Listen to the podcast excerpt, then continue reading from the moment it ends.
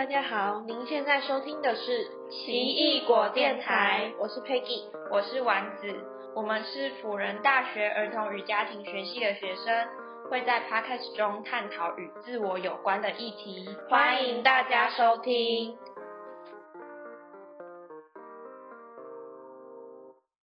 Hello，欢迎大家收听奇异果电台，我是丸子，我是 Peggy。我们今天呢要来探情绪这个主题，然后会借由《脑筋急转弯》这部电影来跟大家讨论。那为什么会想要选情绪这个主题呢？因为前两集是认识自我，或是呃自我认同这方面的议题嘛。然后，因为我个人认为啊，情绪在我们的生活中占了蛮大的一部分，所以情绪也对于自我认识有很重要的帮助。所以才会想要把这个主题放在比较前面的地方。然后《脑筋急转弯》这部电影大致的内容是，就是女主角 Riley 她跟家人搬到旧金山之后，在认识新环境，Riley 的心理变化是什么？然后如果有看过，可能大部分的人都有看过这部电影，那里面出现了五种的基本情绪，大概就是。乐乐悠悠，然后生气是怒怒，厌恶是厌厌，还有害怕是嘎嘎，这五种情情绪。然后接下来呢，我想要来问一下 Peggy，你觉得为什么我们人要情绪？我觉得情绪是生活的调味料。还有厉害的形容吗？就是如果没有情绪的话，感觉生活会比较无聊啊，或者是说。就可能索然无味啊，就比较无聊一点。情绪也可以就是帮助我，可能和别人在建立关系的时候有那种管道，就是让我可以跟他连接，就进而产生比较亲密的关系。所以我觉得情绪对于不管是我可能在表达方面啊，或是处理事情方面，再来可能是交友方。面都有很大的帮助。我觉得我跟你蛮像的，就是情绪，我觉得可以促使人跟人之间的连接，嗯，可以让我们的关系有更靠近的机会。当然是也有可能是更远离，就是 如果没有好好表达情绪的话，就有可能让彼此更远离。对，然后另外的话，感觉得情绪。就是如果是以那种很原始来讨论的话，情绪对我们帮助就是我们要远离危险，或是远离死亡，因为呃，可能就是说害怕或是生气，害怕可以使我们远离一些比较危险的人事物，生气可以让我们可以有捍卫自己权利的一个方式，所以情绪对于我们的生活来说，真的是一个还重要的东西。然后呢，接下来就想要以电影片段来，嗯，讨论一下正向情绪跟负向情绪这两个主要情绪，就是乐乐跟悠悠，他们存在的重要性还有意义到底是什么？然后，呃，想要在这边稍微讲一下正向情绪跟负向情绪，他们并没有什么哪一个好，或是哪一个不好，是一个分类。比较能够让我们容易理解这样，那呃会想要这样子划分的原因是，因为可能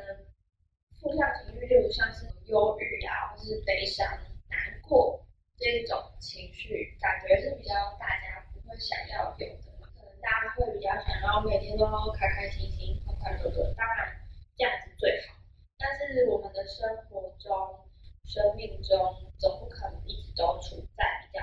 顺遂的道路上，难免会遇到很讨厌的事情啊，然后就会让我们陷入比较优越的情绪当中。那到底为什么要这些情绪？好，这样就可以跟大家讨论一下。那首先呢，想要跟大家讨论一下乐乐，就是如果有看过的人，应该就稍可以稍微回想一下 Ryan 他的个性。是比较偏开心果类型的就是他在朋友面前或是家人面前都是蛮欢乐或是蛮有那个叫什么调剂哦。嗯 他是生活的调味料吗？没有啦他就开心果啊。对啊就会常常会逗大家开心的开心果。对。然后这个乐乐也成为他一个一个很重要的个主要的个性那他这个个性的优点，我有发现，就是他可能到新家的时候，发现怎么跟他们原本预期的不一样，就是呃还没有装潢好，然后有点破破烂烂，而且很小。就他就 Riley 就发现他的父母好像不是那么的开心的，所以他就马上运用了他的小智慧，乐乐，他就是拿了好像旁边很像棍子的东西，然后跟他家人一起玩那个曲棍球。曲棍球是他们家一个很重要，一起从小到大一起做的一个休闲运动，这样。对，然后所以这个乐乐啊。哦，而且乐乐其实，我发现我再回去看那个电影，感觉乐乐是他们这个情绪控制台主要的管理者的感觉，就是乐乐会觉得自己的决策才是最好，或是他也会想要指挥其他的情绪该在什么样的时刻出现。那呃，如果要讨论可能缺点的话，那可能就是如果当 Riley 真的遇到比较难过的事情的时候，他可能还是想要用这个乐乐这一面呈现给别人看，因为可能会怕爸爸妈妈会担心，朋友会伤心，所以他还是用乐乐表现出来。那这可能会对他造成长期比较压抑的影响吧。这样，那听到这边，不知道对正向情绪有什么想法？我觉得这项情绪就是应该大家都很喜欢吧，因为其实这感觉跟社会价值观有关系，就是通常普遍大家都比较喜欢搞比较搞笑的人啊，或是呃看起来每天都很开心的人，就是应该不会有人去把一个每天都愁眉苦脸然后一直哭的人当成榜样。这个感觉其实跟社会的风气也蛮有关系。但是我觉得刚刚讲到蛮重要的一点就是，如果你只是一味的表达你很正面的面相，你很有可能就会隐藏住你这些可能比较压抑的情绪，但是久了就会出问题。所以就是还是鼓励大家多多表达，没错，出代子。然后就是还想要嗯、分享一下，因为刚 Riley 就是有说他是开心果，那我就会想到他可能就是跟我一样比较偏乐观的人，对，就是呃可能在处理事情的时候会比较不会只是想到坏的一面。那其实我以前就是呃没有到那么的乐观的时候，可能就是还是会想说最坏的打算什么，全部都想过一遍讲。但是现在就变得比较乐观之后，就会讲说哦，反正最差也不过就那样，就是其实也是会想到最差的情况，可是好像就是有呃从另外一个方向去看这个东西。那我觉得它也帮助我在可能处理事情方面啊，或是处理事情的方面更加的顺利一些。刚刚那个 Peggy 有分享到，他是比较偏乐观，我的话刚好是相反，我觉得自己比较偏悲观的，就是在很多时候，呃，在事情发生前，我就会先想说这件事情可能会发生什么比较不好的状况，或是遇到什么困难的时候，所以，嗯，当然有时候会觉得好想要也像别人一样很乐观，就是在很多时候都有比较快乐的情绪，其实比较悲观也能够变成一个优点，例如说可以比较对很多事情有一些预备，有一些准备，然后如果真的当坏的事情发生之后，我也能够比较安心坦然地去面对。好，然后跟大家再分享一下悠悠悠悠的这个生物，就是在电影的时候一开始，他被塑造成一个很，就是感觉他很每天都很软烂的那种角色吧。那好像对于很多事情都没有帮助。那时候乐乐也一直觉得你不要过来，然后甚至还用粉笔把他画一个圆圈，就要站在那边要，然后然后就是不想要悠悠出现，就会觉得他的出现，嗯。只会对 Riley 造成的。这个跟刚刚那个 Peggy 啊一开始提到我们社会的价值观有一些关联，因为我们都会比较希望自己处在好的状态。所谓好的状态，就是嗯，它可以让我们各种事情做得很好，或者是也可以让我们交到很多很有趣的朋友啊，每天开开心心的这样子。那悠悠怎么好像就只会拖累我们的生活？就是。如果悠悠出现，可能就会，呃，今天只想躺在床上，不想做事。而且是不是感觉这种情绪比较容易感染其他人？对，就是可能一个人快乐，你不一定会跟他一起快乐。可是一个人在难过的时候，我很容易就会跟他一起难过。嗯，对，就是其实这种悲伤，或是呃，可能算比较负面的情绪吧，它的传染力是非常强。所以我觉得刚就是粉笔画圈啊，这其实就是感觉做那个编剧他很想要具象化的表达，可能说哦，这个情绪其实就是很容易去感染到很多事物的，因为呃那时候电影是 Riley 一开始有很多黄色，黄色就是乐乐，黄色就是球，但当悠悠碰到之后，嗯，变蓝，就很快就变蓝色，而且好像就回不去，直接就是很像感冒欸、就是直接碰，然后这个就被传染，而且很迅速的那种。嗯那其他的怒怒什么的碰也会，嗯，好像我忘记有没有引到这个片段，可是我记得那些怒怒什么的颜色的球不多，就是也不会很常出现。哎，哦，好，那 Riley 大概不是，感觉你像是一个好像是刚上国中还是什么的阶段，就好像转学什么的新生，但是代表也有可能代表 Riley 他本身就是比较乐乐跟悠悠的情绪比较多，啊，其他都都还好。因为是一开始都主要乐乐出现比较多，然后就一直主打悠悠要出现，可是其实嗯，悠悠还是可能应该要在很多时候出现，只是因为被乐乐挡住。哦，可是我觉得他们这五个情绪都是对他，就是好像他们的出发点都是要保护他之类的。就是我记得我那时候看，我都觉得他们好像是在要，就是他们的出发点对 Riley 都是好的，只是在你不同的观点，可能怒怒他生气，在乐乐看起来就觉得有必要这样吗？总不能好好讲话？对，就是好像是不同观点的角度的感觉而已。嗯，但主要都是要对 Riley 是有帮助的。对，就可能呃，例如我记得有一部是他挑食，然后他不吃花椰菜么东西，然后好像咽咽吧还是什么，他就吐出来，对对对这好像也有点也是也是在那个在生理上。对生理上保护他，不要吃到讨厌的东西。对对，对，没错。你提到一个很重要的，就是保护我们，嗯就是感觉情绪的出现是要保护我们的。然后，嗯，另外想分享是，嗯，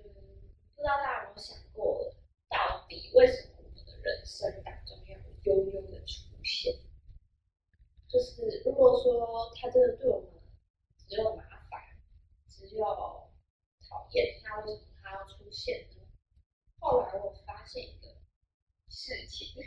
什么事情？就是呢，其实悠悠也是可以成为我们向外界求助一个很重要的讯号，因为像是有时候我真的遇到很糟的事情或者很难过的事情的时候，如果当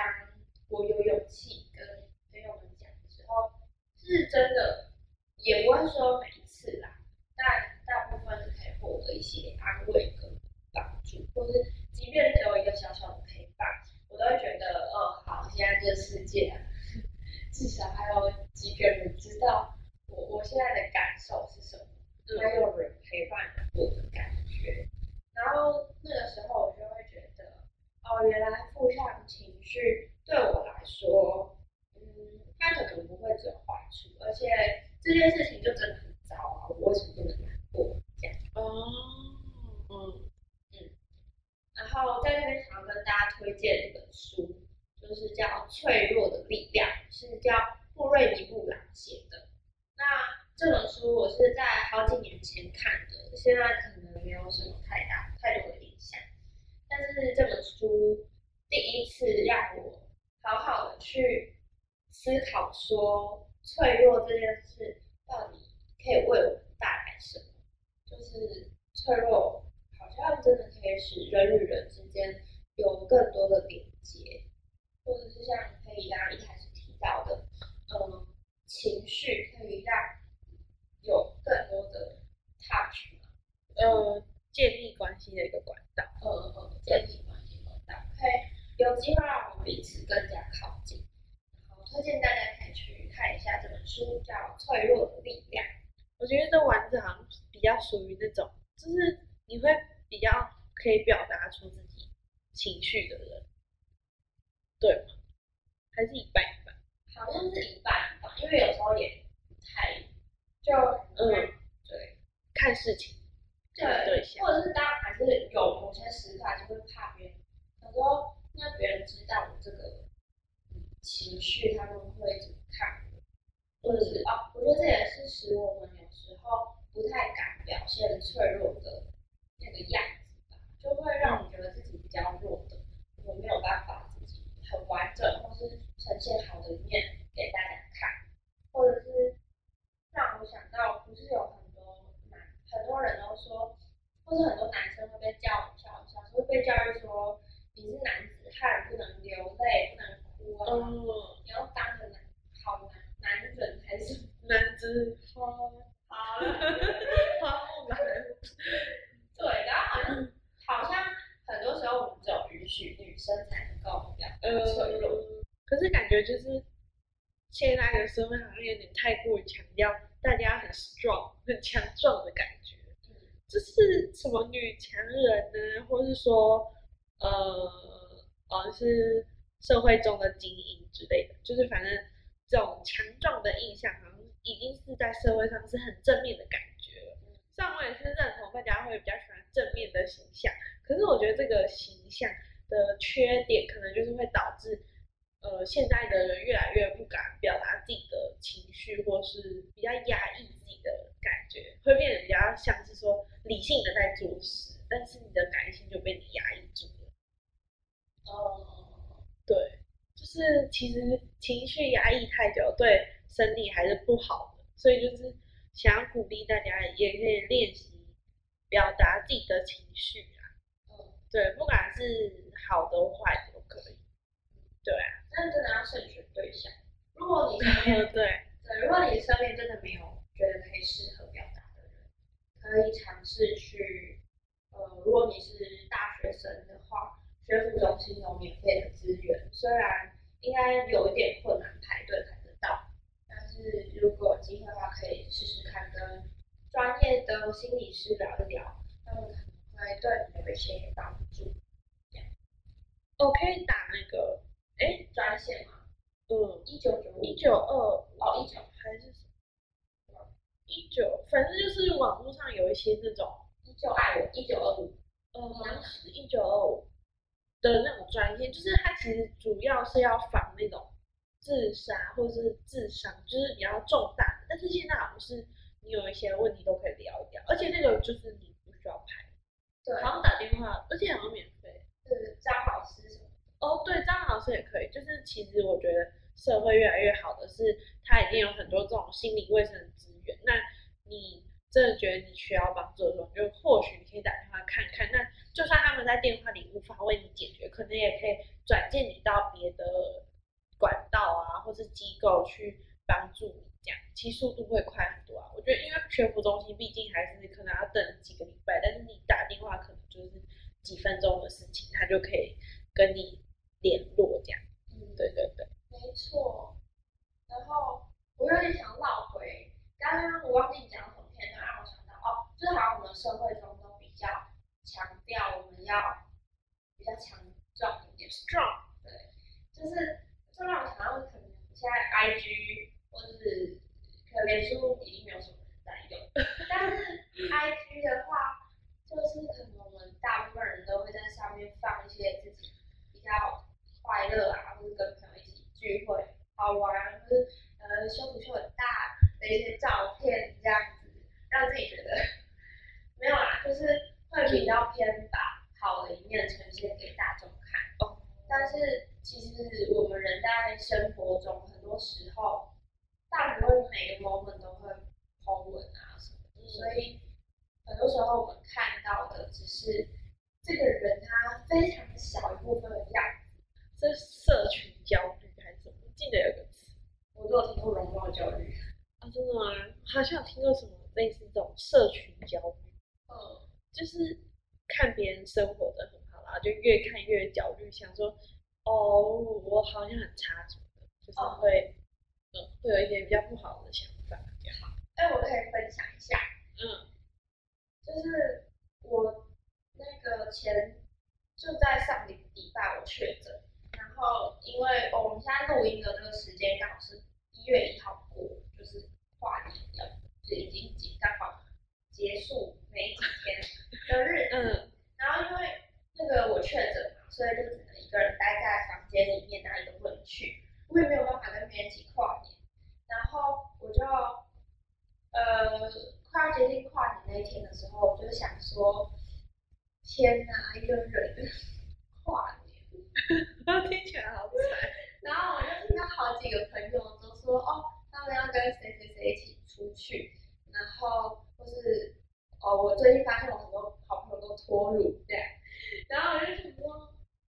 没有我在跨年那天我就看大家的线动，就是很多人放烟火啊，然后什么的。老实讲，我那时候真的是觉得有哭，但我不知道有没有哭呢，反正就是有，怎么好像全世界只剩我一个人的感觉。然后，但是其实到跨年那一天结束之后，就会觉得好像这个世界跟以往没有什么变改变，就是那个大家一起庆祝的那一天，也也只是那个 moment，大家还是依旧很努力或是很平凡的在过着自己的生活。我觉得今年跨年很没有感觉，可能是呃，就也是事情比较多吧，所以可能也没有那么的会觉得很兴奋之类的，还是我长大了。天哪，天哪，长大！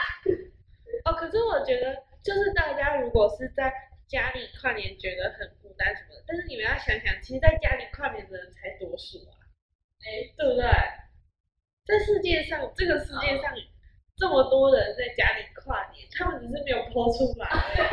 有播的人当然是少数啊，如果都是有播的多数，早就看不完了。嗯，所以在家里跨年的人，你们才是主流，好不好？不要去羡慕那些非主流的人，可以吗？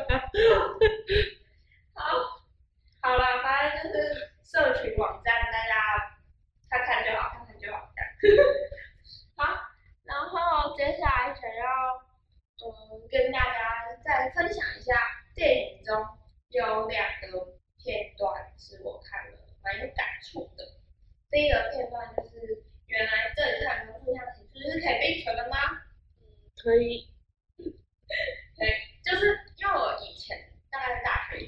真的是不晓得，原来我对一个人，同一个人不同一件事情，我可以对这个人又爱又恨，嗯或者我可以对这事情很很